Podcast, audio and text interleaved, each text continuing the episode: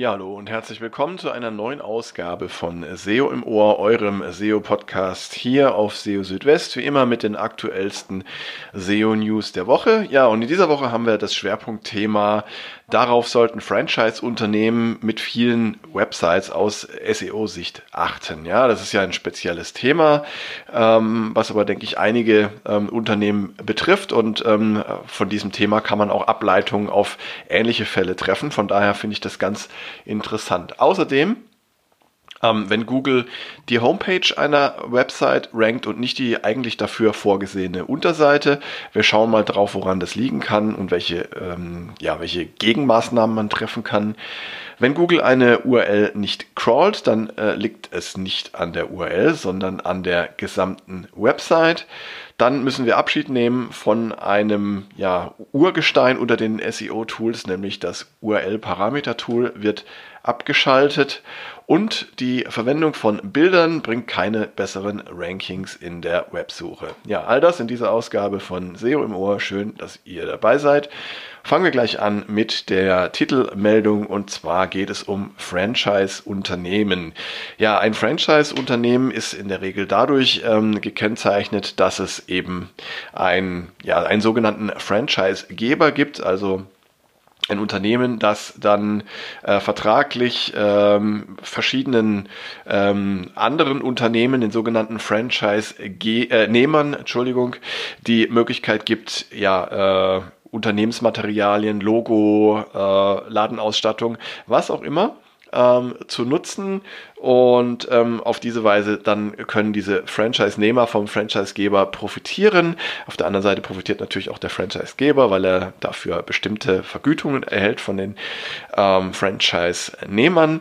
Und es gibt viele Beispiele für solche Franchise-Unternehmen, wie zum Beispiel im Bereich Fast-Food-Restaurants gibt es sowas, ja, also in verschiedenen Ausprägungen und ähm, äh, es gibt natürlich äh, gerade was solche Franchise-Konstrukte angeht, Herausforderungen, wenn es um die Suche und um SEO geht. Denn ähm, häufig ähneln halt die Websites der einzelnen Franchise-Nehmer sehr stark äh, einander und auch der Website des Franchise-Gebers.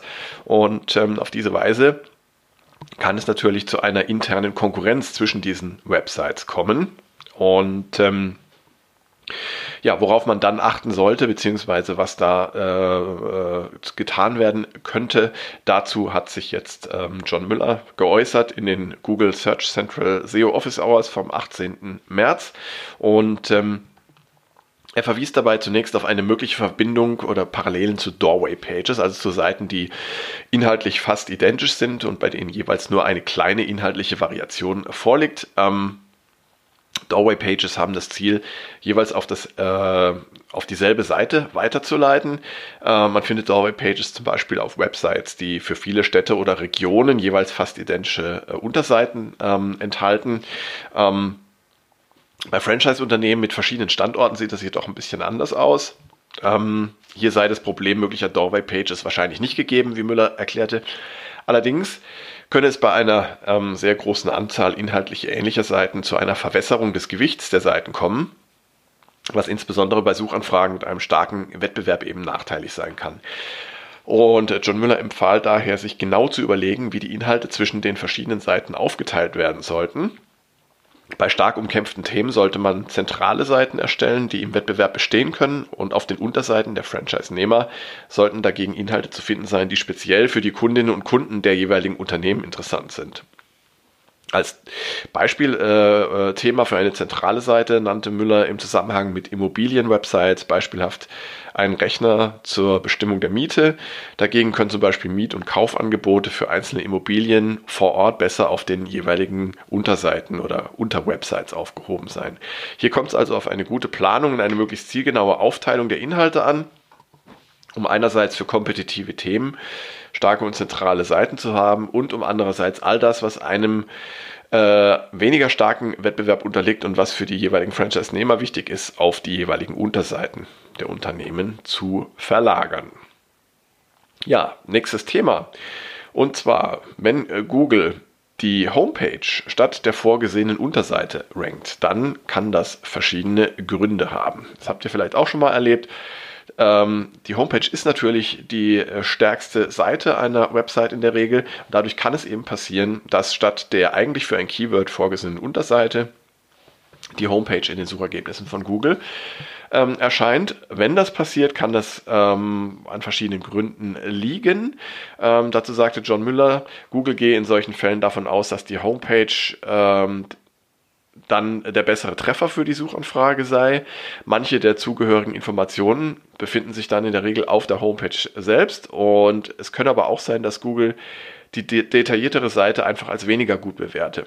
Ähm, also einer der beiden Gründe liege normalerweise vor und daraus ergeben sich äh, mehrere Möglichkeiten. Entweder das Entfernen äh, von Inhalten von der Homepage und oder das Verbessern der Unterseite. Allerdings sollte man beim Entfernen von Inhalten von der Homepage vermeiden, dass diese aus den Suchergebnissen verschwindet, ohne dass eine andere Seite der Website in den Suchergebnissen nachrückt. Und das ist ein Balanceakt, äh, das hat John Müller auch eingeräumt.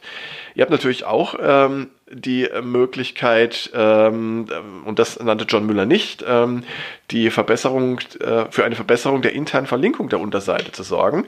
Zum Beispiel durch einen Link äh, direkt von der Homepage auf die Unterseite kann man Google zeigen, dass die Seite wichtig ist. Und auch das kann die Chancen der Seite auf ein Erscheinen in den Suchergebnissen verbessern.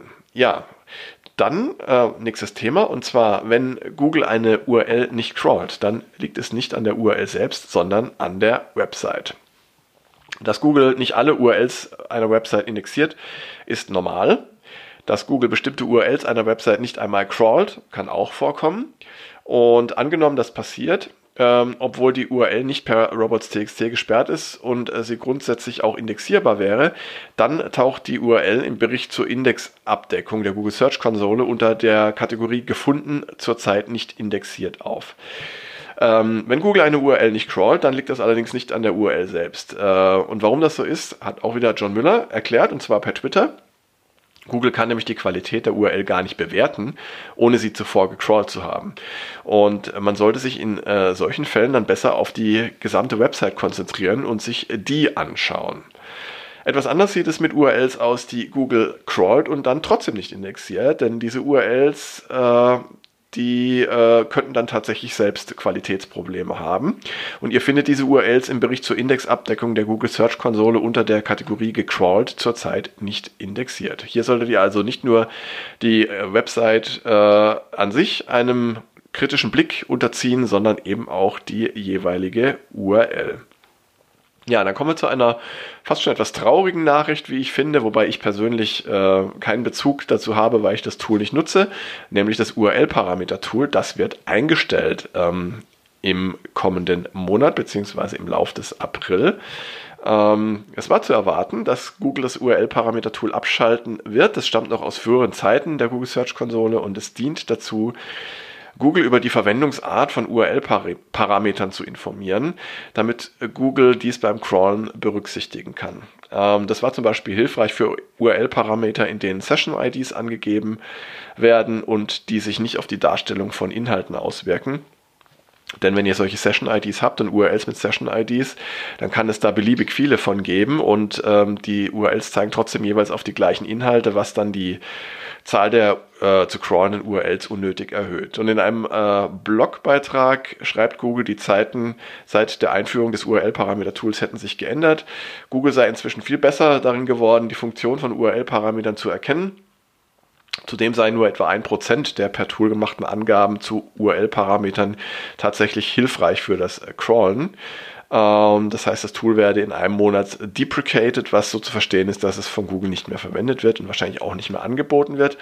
Betreiberinnen und Betreiber von Websites müssen laut Google aber nichts unternehmen. Google werde automatisch lernen, wie es mit den URL-Parametern umgehen müsse. Ja, und erst kürzlich hatte John Muller wegen möglicher Fehler in der Handhabung von der Verwendung des URL-Parameter-Tools abgeraten. Ja, und dann noch zur letzten Meldung, und zwar bringt die Verwendung von Bildern keine besseren Rankings in der Websuche. Nur weil es auf einer Seite eines oder mehrere Bilder gibt, rankt eine Seite in der Websuche von Google nicht besser. Das hat John Müller bestätigt, auch wieder in den äh, Google Search Central SEO Office Hours. Und er sagte dies im Zusammenhang äh, mit seiner Antwort auf die Frage, ob man äh, auch für rein dekorative Bilder und Stockfotos ähm, Alttexte setzen sollte. Und dazu sagte Müller, Alttexte würden Google dabei helfen, Bilder besser für die Bildersuche zu verstehen. Wenn man ein Bild nicht als wichtig für die Bildersuche erachtet, zum Beispiel weil es sich nur um ein dekoratives Bild oder ein Stockfoto handelt, das es auch auf vielen anderen Websites gibt, dann könne man damit machen, was man wolle. Allerdings sollte man auch auf die Barrierefreiheit achten. Ähm, und die sei sogar noch wichtiger als der reine SEO-Aspekt. Bilder können äh, allerdings auch außerhalb der Bildersuche einen Mehrwert ähm, in der Suche bieten. Beispiele sind Featured Snippets oder Rich Results mit Bildern, wie sie Google zum Beispiel für Rezepte anzeigt. Da erscheinen Bilder dann auch tatsächlich direkt auf den Suchergebnisseiten der Websuche. Allerdings gilt hier die Regel, umso einzigartiger und wertvoller ein Bild für den Rest der Inhalte einer Seite ist, äh, desto mehr sollte darauf geachtet werden, die Bilder entsprechend auszuzeichnen und sie zum Beispiel mit Alttexten zu versehen. Ja, und damit sind wir tatsächlich auch schon am Ende wieder angekommen, diese Ausgabe von SEO im Ohr. Ich habe mich sehr gefreut, dass ihr eingeschaltet habt, wie immer. Und an dieser Stelle auch mein Hinweis, wenn ihr Themenwünsche habt, Fragen, Kritik äußern wollt, dann meldet euch gerne. Äh, ihr könnt mich erreichen über info.seo-südwest.de per Mail oder auch über die verschiedenen sozialen Netzwerke. Genau, schreibt mir einfach oder äh, kontaktiert mich auf dem Weg, wie ihr das gerne möchtet. Ich freue mich drauf und ansonsten freue ich mich natürlich auch, wenn ihr das nächste Mal wieder einschaltet zur nächsten Ausgabe von SEO im Ohr. Und bis dahin schaut auch täglich auf SEO Südwest vorbei. Da versorge ich euch mit den aktuellsten SEO News jeden Tag. Und das war es jetzt auch wirklich. Macht's gut. Ciao, ciao. Euer Christian.